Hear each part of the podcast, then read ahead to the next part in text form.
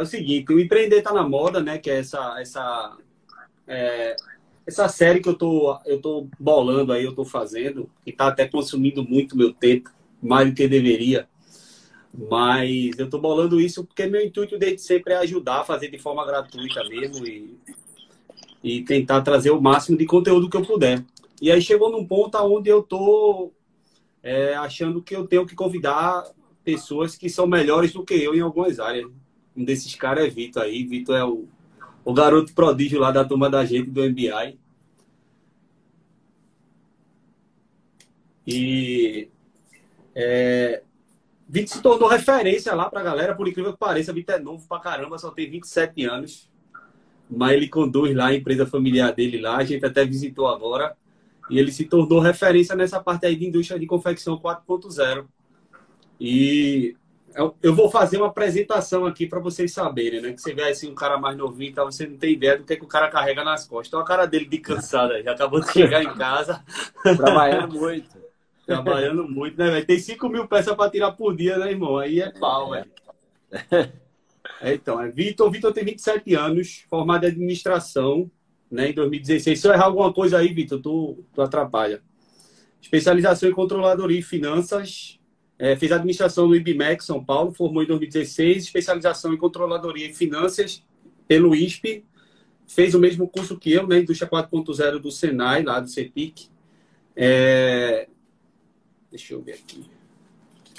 E aí, aqui agora entra na parte da empresa, né? Isso aí são as especializações do Vitor. A empresa do Vitor começou em 1983, mas não era deles ainda. Eles compraram em 1995 é, hoje é a maior confecção de uniformes profissionais do Brasil, né? Fabricando aí homologado Santista, toda vez ele me lembra de eu falar isso. E fabricando 5 mil peças BIA e tem 350 funcionários diretos e 350 e 350 e 400 funcionários indiretos. E uma coisa que me chamou muita atenção quando eu perguntei isso a ele, que ele me falou, ele disse assim: quando a gente comprou a empresa, o ponto de equilíbrio da empresa era 16 mil peças e eles estavam fazendo 3 mil. E é a falha de muita confecção por aí, né? A galera às vezes trampa, trampa e não vê o dinheiro entrando porque não sabe muitas vezes nem qual é o seu ponto de equilíbrio. Então, brother, errei alguma coisa? Não, não, tá, tá sabendo mais que eu já. Tô fera. E aí, irmão, eu queria começar fazendo algumas perguntas. Eu tenho algumas perguntas que as pessoas mandaram aqui. Mas eu queria primeiro que, na verdade, que tu desse uma introdução, porque assim, o que eu notei quando eu estive aí na tua fábrica é que tu tem muito processo bom, que desse processo tu conseguiu extrair a tecnologia, mas aí, e eu também sendo do setor, foi uma coisa que até despertou em mim, que sem o processo não funciona, porque eu tentei implementar algumas coisas que eu vi na tua fábrica e não consegui. Então, eu queria que, que tu explicasse como é que foi esse processo de implementação para deixar do jeito que está hoje, tão organizado. Né? Uhum. É, de fato, Paulo, porque a, a, gente começa a ver muito essa questão de, de ferramentas tecnológicas que estão disponíveis no mercado hoje em dia, né? Então a gente fala muito sobre o Indústria 4.0, o curso que a gente fez, e, e a gente às vezes fica até perdido no meio da quantidade de ferramentas tecnológicas que tem para serem implementadas, né? Mas de fato não é simplesmente comprar um equipamento e jogar ele para dentro da fábrica porque senão é, é, vai ser só custo, né? E é, a gente, como empresário, uma coisa que a gente tem que sempre preocupar é com a questão de custo. Porque não adianta ter uma fábrica extremamente moderna, extremamente bonita, mas que no final das contas não está tendo eficiência, não está dando resultado, não está dando lucro, né? Então, é, antes de se fazer aquisição, antes de se definir qual equipamento vai ser comprado, qual automação vai ser implementada, é preciso de ter uma organização do chão de fábrica, né? Então, lá na empresa, a gente implementou algumas ferramentas, algumas metodologias Lean Manufacturing, trabalho enxuto, redução de movimento, redução de desperdícios. E depois que a gente tem, tinha um processo redondo em todas as áreas, a gente iniciou com a implementação de algumas tecnologias nos setores, mas que eles vêm para complementar e para agregar mais, e não para ser a organização da fábrica do início ao fim, porque se você contar só com ela, é, ela não vai ser a solução de tudo sozinha. É, eu, eu vejo muito assim também, tá? Porque é o seguinte, o que eu noto é, pelo menos é a minha visão disso.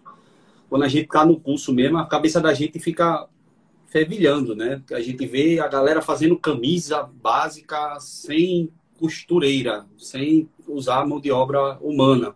E aí a uhum. gente fica viajando naquilo ali, a gente vê a planta lá do Senai e fica, meu Deus do céu, se sentindo até atrasado em certas coisas. Mas eu sinto essa mesma situação que você, eu acho que muitos empresários também sentem, que é a gente, às vezes, tem aquela ideia, quer implementar, mas financeiramente e também o trabalho que aquilo vai trazer talvez não seja, né, não compense a curto e médio prazo, que é o que a gente precisa. Infelizmente, por mais que a gente queira trazer tecnologia e tal, o que a gente mais precisa é eficiência. É, é entregar o nosso produto, é fazer um negócio rápido com o menor custo que a gente pode. Entendeu? Então, eu acho que é bem por aí mesmo. E o que é que acontece, Bruno? Legal. A galera que está aqui, ela é mais uma galera de tem uma, uma turma de confecção e tem uma galera também de moda. E aí eu queria trazer essa questão da tecnologia, da fábrica, o que é que o cara tem que perguntar para a fábrica, o que é que ele tem que ver na fábrica para ele contratar um prestador de serviço, entendeu? Porque a turma vai muito para o privado, vai muito atrás de confecção para produzir a roupa dele. E puxando para esse uhum. lado do 4.0, o que é que tu acha que ele deveria investigar ou perguntar ao cara da indústria lá para poder saber se se aquela indústria está dentro do que, ele, do que ele espera, ter a tecnologia e eficiência que ele quer, entendeu? E qualidade uhum. de produto, claro. É... Bom, Paulinho, eu acho que assim, quando a gente vai atrás de uma, de uma outra confecção parceira para poder se aliar aí com, com, com o nosso negócio, né? É... Eu acho que é saber exatamente nesse último assunto que você falou, como que é a organização dessa fábrica, como são os controles deles, se é, eu acho que talvez a gente buscar em, em fornecedores, em facções, uma fábrica evoluída a nível final da indústria 4.0, não adianta ter essa expectativa, porque eu acho que no Brasil como um todo, e principalmente no nosso segmento, está todo mundo engatinhando ainda, né? A gente tem alguns segmentos que estão mais avançados, um segmento automobilístico, alguma coisa do tipo, mas o, principalmente o nosso segmento ele ainda está iniciando. Então, acho que o principal é, pelo menos, identificar o nível de digitalização é, é, desses parceiros. Se eles fazem os controles deles é, é, todos manuais, se o controle das ordens de produção, das vendas, das notas, da, do estoque, se isso é tudo feito de forma manual, de forma. É, é, às vezes tem até papel e caneta, né? É um, nosso segmento é um setor muito pulverizado e composto de muitas pequenas empresas.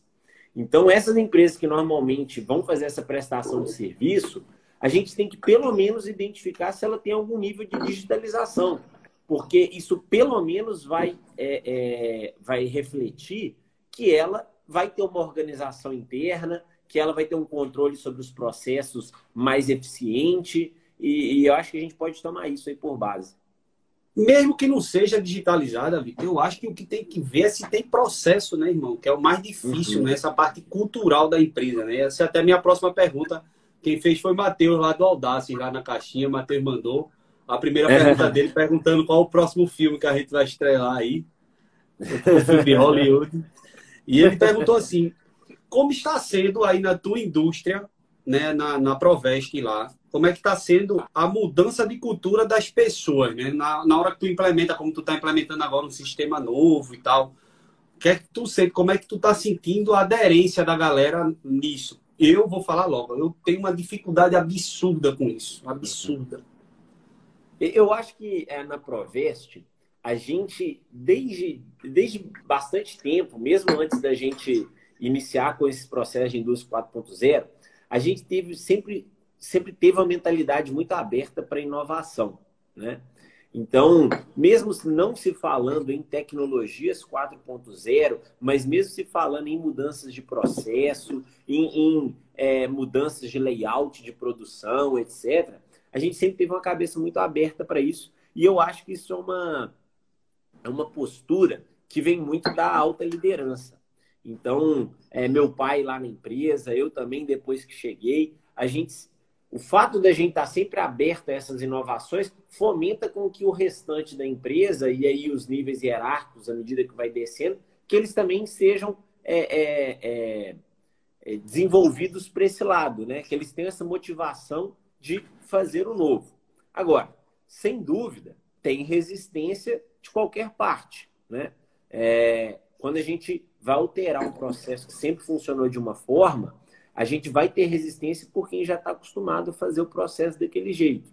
Então, é, uma das grandes transformações que a gente teve na empresa, mesmo antes de implantar o Lean Manufacturing e depois com esses processos de indústria 4.0, eu sempre falo que é a cultura. Então, um passo extremamente importante é desenvolver a cultura da empresa. Porque muitas vezes as melhores soluções não vão partir de um gestor externo, não vão partir de um gerente, eles vão partir de quem está presente ali no chão de fábrica, vivenciando o dia inteiro o problema e ele tem a ideia de fazer o novo. Mas se a gente sufoca aquela pessoa e fala que é para fazer daquele jeito e que não adianta questionar, às vezes ela não se sente nem confortável para dar essa, essa opinião, né? Então Entendi. é trabalhar muito essa questão da cultura da empresa, é fomentar muito isso e manter essa cabeça aberta, sabendo trabalhar com os diferentes tipos de perfis e a pessoa que infelizmente não conseguir no final se adaptar às mudanças, é, infelizmente ela precisa de mudar de negócio, né? Entendi. Tem que selecionar as pessoas que vão conseguir caminhar com a gente. Então, brother, uma pergunta que eu gosto de fazer é o seguinte: eu sei que eu acho, né, pela idade que você tem, que você não está desde o do início lá do negócio do seu pai lá, ele começou um pouquinho antes que você, aí depois você veio e deu essa melhorada absurda que está tendo aí de processo e tudo. Mas eu gosto muito, eu gosto de história, essa coisa, eu gosto de, de, entender como é que funcionou a história do cara, eu, desde que ele entrou e tal. E, bicho, uhum. o que é que foi mais difícil para tu? Tu que encabeçou essa questão aí do 4.0, de botar processo, de trazer, meu irmão, tu agora mesmo tá botando um sistema que a gente tá querendo até testar. E isso é uma uhum. dificuldade uhum. absurda. Eu sei o que é isso, ainda mais numa fábrica do tamanho da sua. Deve ser loucura para você conseguir balancear o dado que tu já tem, jogar para o sistema novo. Eu nem imagino o trabalho que isso deu. Passamos mas, assim, dois, dois meses de sufoco aí, mas agora, uhum. graças a Deus. Agora tá indo, né? Tá melhorando, na tá verdade, redondo. né? É, agora tá trabalho tá depois melhora, né? E é. aí, que é que acontece? Eu queria saber, bicho, nesse teu período, o que é que te deu mais trabalho, foi mais difícil para tu, assim, se tem algum ponto que tu tem, assim, que, bicho, ó, isso aqui, isso aqui, isso aqui foi difícil, mas esse negócio aqui, realmente, para mudar, para a gente dar esse passo, foi, foi sinistro. Uhum. Bom, Paulo, é, eu, eu voltei para a empresa já tem é, mais ou menos uns seis anos, né? Então, aí só falando um pouquinho, desde que eu cheguei na empresa, eu, eu assumi um pouco da área comercial para poder entender um pouco a demanda do cliente. Eu acho que isso era uma conversa minha com, com meu pai, né? É, não adianta, a empresa é feita para atender uma demanda. Ela não produz para depois vender, ela tem que saber o que, que o cliente quer para ela saber o que, que ela vai produzir, né? Então, esse meu contato inicial foi na área comercial para eu entender o que, que era o mercado, qual que era a demanda do mercado, entender como é que era o relacionamento com o cliente, o que, que a gente podia fazer melhor, quais que eram as dores deles, né? Depois que eu tive isso bem dominado, eu fui entrando um pouco mais para dentro dos processos da empresa e aí sim entendendo como que eu, a gente conseguiria fazer mudanças, como que a gente conseguiria fazer melhorias. Eu acho que, como eu coloquei por toda essa cultura lá da empresa, a, a, a, equipe sempre comprou muito bem o projeto. Né? Eu acho que uma vez que está muito claro na cabeça de todo mundo onde que a gente quer chegar, para onde que nós queremos ir, e a equipe compra o projeto junto, é, isso fica bem mais fácil. E, mas eu acho que o principal desafio é sempre é, compartilhar uma presença da liderança da empresa nos projetos para fazer ele vingar e, ao mesmo tempo, você manter a, o trabalho de rotina que você tem que não para. Porque o grande problema hoje das, das inovações na empresa, quando depende da alta gestão acompanhar, é que ela tem um milhão de outros afazeres e, uma vez implantado um processo novo, se não tiver alguém ali acompanhando e garantindo que ele aconteça, você demora seis meses para implementar e demora seis dias para voltar para o processo anterior. Isso, isso acontece lá na, na Provest. É, a gente mudou um pouco o nosso processo de produção, demoramos muito tempo para conseguir alterar ele para o modelo de manufacturing, e se deixar, é, é, rapidinho o pessoal quer voltar para o modelo anterior, porque era o que já está acostumado. Então, isso suga muito energia, suga muito tempo de quem está à frente desse processo. E se você não souber conciliar o seu tempo de resolução de problemas de rotina do dia a dia, gestão de clientes, gestão financeira, gestão de outros setores, com o seu tempo de fazer essas implementações em si, você acaba atropelando tudo, não sai nada bem feito, e aí, no final das contas, não é que o processo é ruim, é você que não conseguiu fazer uma transição bem feita. Então, eu não diria que os desafios nesses processos são é, é, a implementação dele em si. É a dificuldade de comprar e colocar um maquinário para rodar, é a dificuldade de trocar um sistema, é a dificuldade de mudar um modelo tradicional para um modelo em manufacturing. E sim você conseguir conciliar o seu tempo para você fazer aquilo acontecer, né? E trazer o time junto. Então acho que isso é o que acaba desgastando a gente um pouco mais e, e que é necessário cuidar. Que puxa um pouco para o pessoal, né? Eu penso assim, que esse tempo que você está falando aí é aquela história, por exemplo. Vou dar um exemplo a você hoje. Hoje uhum. eu fui na cabeça para a fábrica assim, não, eu vou chegar lá e vou fazer isso, isso, isso e isso e vou almoçar e vou atender dois clientes à tarde que eu tenho. Meu sonho. Meu sonho. da hora, na, hora que eu cheguei, já puxou reunião, uma hora e meia de reunião, pau, pau, pau, não sei o que, aí outra coisa, o risco que não sei o que. Tá... Então, assim, já mudou tudo. E é como você está uhum. falando, o cara tá dentro para mudar um processo, tarará, o cara tem que estar tá com a cabeça voltada naquilo ali e ter um tempo para se dedicar e mostrar como é que quer, não é isso? Então, e às vezes eu acho que puxa até para um pouco desse tempo pessoal que a gente, que é seu caso também, que está na alta gestão, a gente é muito puxado pela própria equipe. Ó, vem cá, isso aqui, isso aqui, isso aqui, a galera não deixa a gente parar para. Aí tem que ser no terceiro turno, só que muitas vezes no terceiro turno você não tem condição de estar lá na fábrica mostrando como é que vai ser, perguntando, mostrando. Tá? Aí é isso que eu acho que complica, né? É, e, e, você falou um ponto aí que é verdade, porque quando a gente vai fazer essas mudanças, é, é, o nosso segmento é diferente de outros segmentos que, que não são de, de indústria, né?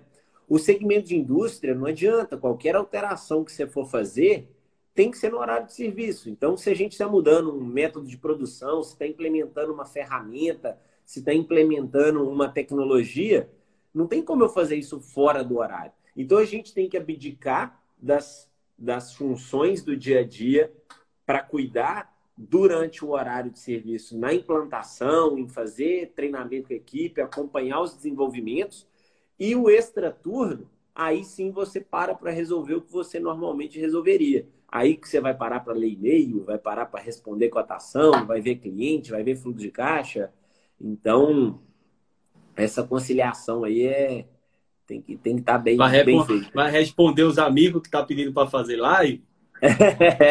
só, né? só no extraturno. é verdade.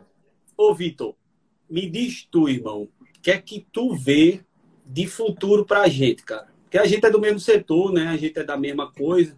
Mas, assim, de maneira geral, assim, cara, o que é que tu vê de futuro? Tu acha que essa futurologia toda que vem há anos aí, que eu sou meio cético às vezes, tá? eu, eu curto e, e, vejo a tecnologia chegando.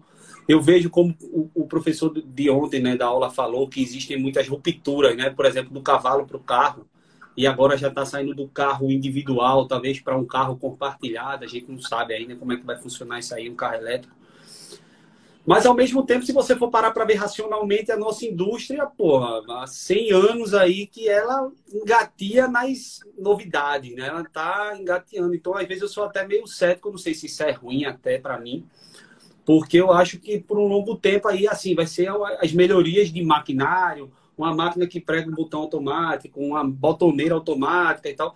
Mas no frigir dos ovos ainda vai ter que ter muita mão de obra, ainda tem que ter muita gente trabalhando, porque o que mais influencia, pelo menos na minha, na minha visão, na nossa indústria, é pessoa, velho. A gente está falando aqui para implementar processo é pessoa, venda comercial é pessoa. Então tudo a gente ainda depende muito de pessoa. E eu não vejo no curto e até o médio prazo uma mudança, uma disruptura tão grande como a galera está falando aí na tecnologia.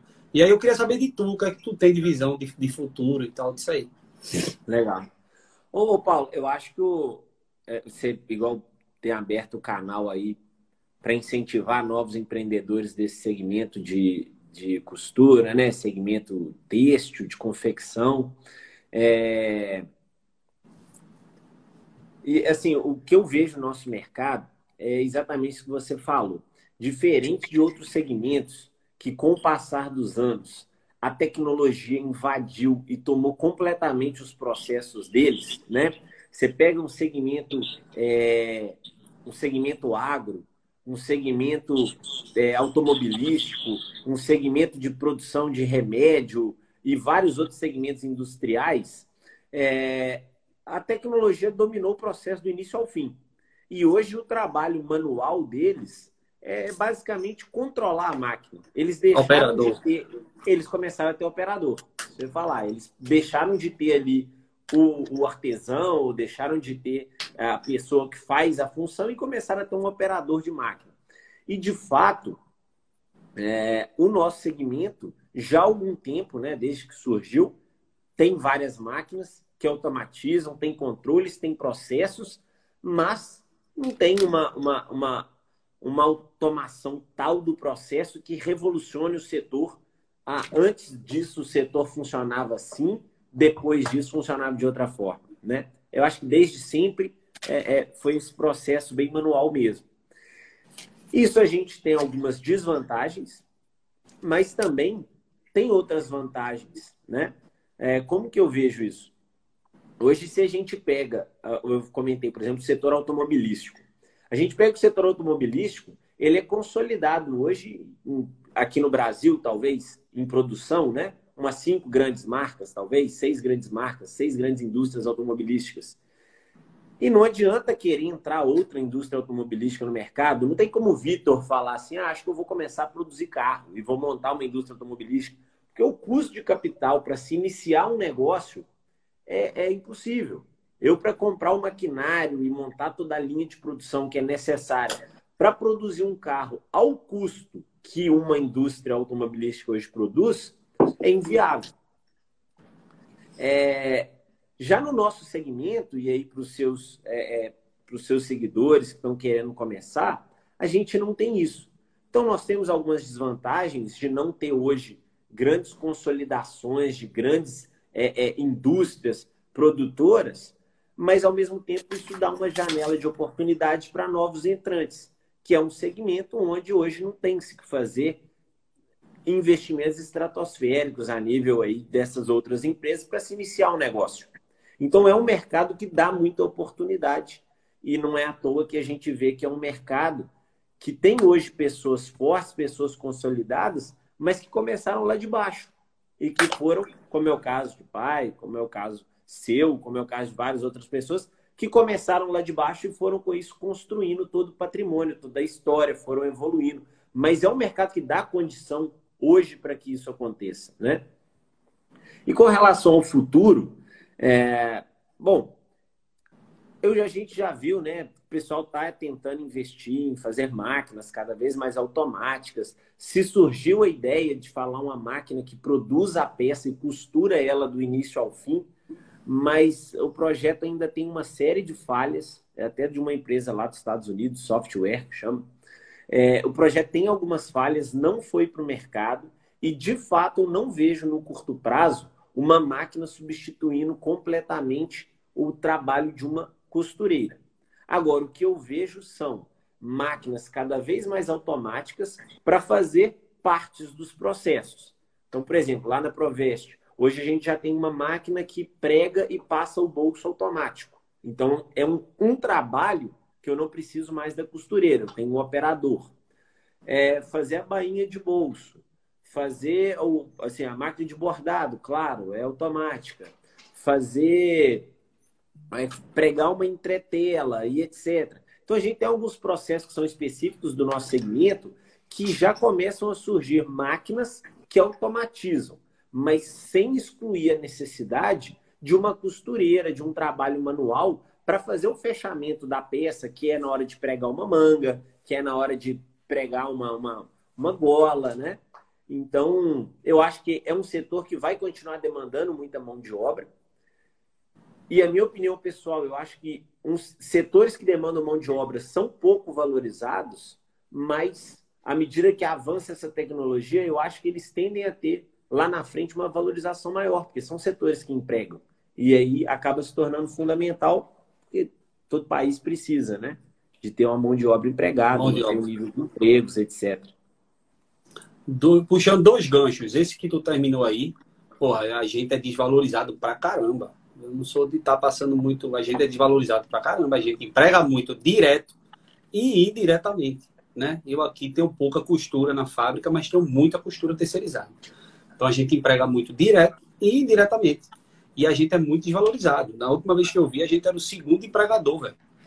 E o incentivo da gente é baixo. muito baixo. É, Para mim é, é, nada, mas ainda tem alguma coisa, mas é muito pouco.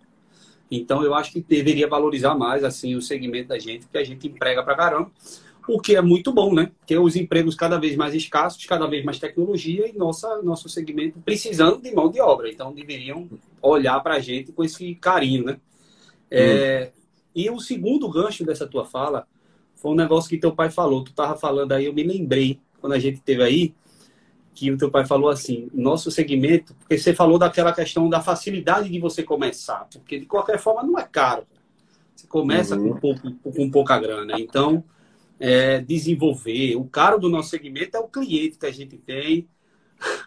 Tô querendo, viu, filho? Cadê os pedidos? tá pensando que vai passar despercebido, né, velho? Aí é, é um segmento que a, a, barreira de entrada é muito baixa. Mas o caro, cara, é, é ter a quantidade de contratos que você tem, atender o cliente que você atende, ter o, a qualidade no produto no qual você atende. Às vezes é até difícil da gente falar isso para quem não entende. Né? Você mostrar a qualidade do seu produto, a qualidade dos seus processos, o que você precisa demandar para chegar naquilo ali que você está entregando. Mas uma coisa que ele me falou que me marcou muito e realmente eu nunca tinha parado para pensar nisso, parei só depois que ele falou, é é o tipo de negócio que ninguém compra. Muito raro a gente receber proposta de compra. Por conta dessa questão da barreira da entrada, é muito baixa. Então, quando o cara olha para o negócio da gente, ele vê basicamente gente e máquina. Então, ele, pô, se eu quiser fazer um negócio desse, eu vou ali, pego o galpão, meto máquina dentro e gente para trabalhar e faço a mesma coisa. Então, tem pouco valor percebido no negócio, né? E, é. e, realmente, né? às vezes a gente luta, ganha relativamente bem, porque a gente é uma, uma, uma transformadora, né? A gente pega a matéria-prima e transforma em produto, e aí é, acaba sendo uma margem legal, mas no final a gente acaba ficando sem esse valor percebido, né? Não sei se tu tem essa mesma visão que eu tive agora. Lógico, eu peguei uma fala lógico. do teu pai lá no dia, mas me marcou. Não, é, acho que isso mesmo. Acho que tem, tem outros segmentos aí que que, que tem mais tecnologia, que dependem menos da mão de obra ou tem mais barreiras de entrada, são segmentos que a gente vê sendo negociados hoje aí o dia inteiro, né? A, a, a, lá no, na Provest mesmo, a gente iniciou tem uns dois anos com o segmento de distribuição de EPIs, né? Então, o, o, próprio segmento de distribuição de EPIs é um segmento que tem compra e venda de, de, de, de empresas o tempo inteiro. Porque você compra ali a gestão da carteira do cliente, né? A pessoa que, que compra uma empresa de distribuição, ele, ele compra a carteira do cara e só a, inicia a fazer os processos ali de compra e venda. Mas a pessoa que hoje compra uma fábrica, ele precisa de entrar a fundo para a administração. Não é um negócio que vai girar sozinho e tranquilo e depender de pouca mão de obra. Então, ele não é consolidado pelas grandes empresas e aí a gente acaba não tendo essa referência de, de, de mercado, né? Não tem grandes empresas fazendo grandes aquisições, que é o que movimenta. Então é como eu falei, né? Tem os pontos positivos para quem está entrando, principalmente, mas tem os pontos negativos também para gente que já está dentro do mercado e não sente essa, não percebe essa valorização já estamos caminhando para o final. O Vitor chegou aí já cansado, já deu uma, uma baita corrente. Acho que ele não chegou, chegou nem a jantar. Já jantou, filhote? Não, hoje, hoje só almocei hoje. Tá bom. O Vitor tem que jantar. Já estamos caminhando para o final. Se alguém tiver uma pergunta, pode fazer.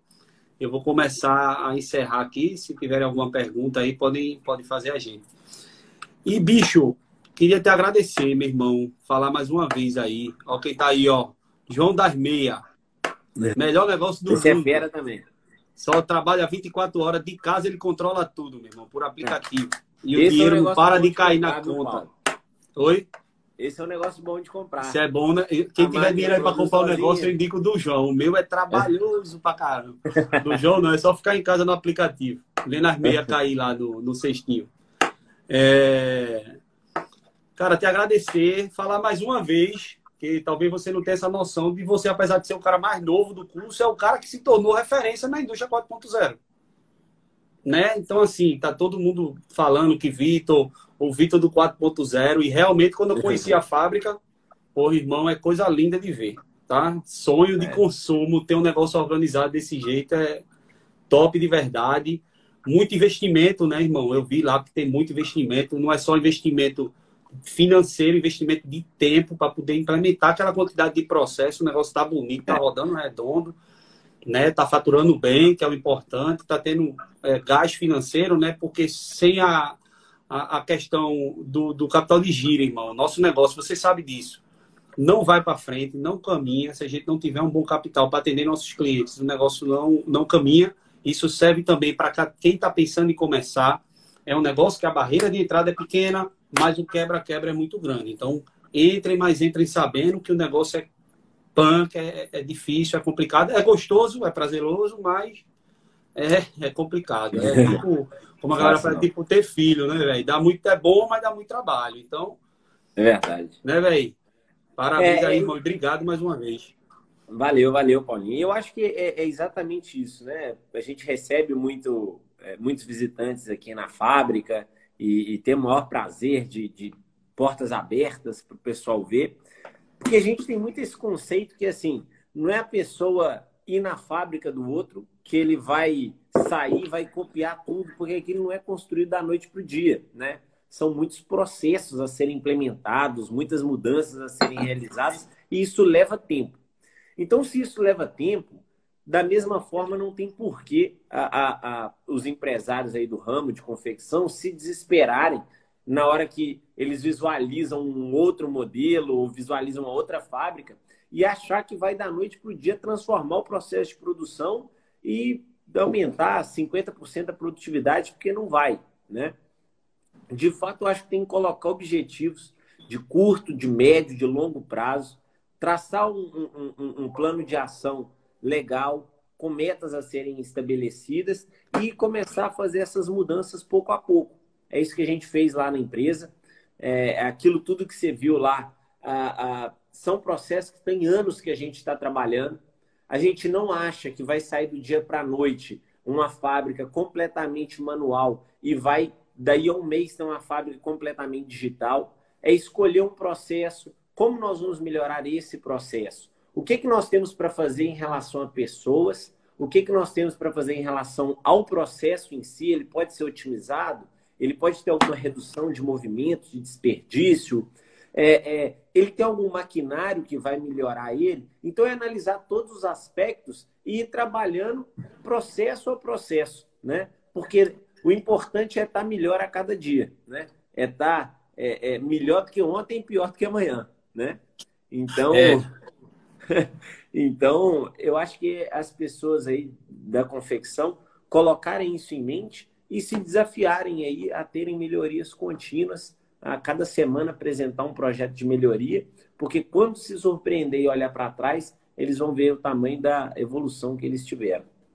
E demanda, né, brother? A gente fala muito de processos, são de fábrica e tudo, mas o coração do negócio está na demanda que é gerada pelo comercial, velho. Então, é. tudo isso é muito lindo, mas se não tiver demanda para implantar, para ter grana e etc e tal, e fechar bons negócios, o negócio não vai para frente. Então, a gente tem que se concentrar muito em venda, atender bem nosso cliente, para manter o cliente que a gente abriu e abrir sempre novos clientes e ter mais pedido, porque isso é o que vai dar o pulmão que a gente precisa para poder crescer, né? Ô, ô, ô, Paulo, e é até legal você comentar isso, porque, de fato, é, eu acho que uma outra coisa que tem que ser analisada na hora de fazer melhorias na empresa, seja melhorias relativas à indústria 4.0 ou a outros é, temas, é analisar o momento da empresa. Porque, assim, empresário, não adianta. Se ele tiver com problema financeiro, vamos supor, ter um descompasso do fluxo de caixa, não adianta você querer implementar nada na empresa que enquanto não resolver o fluxo de caixa, ele não tira a cabeça daquilo.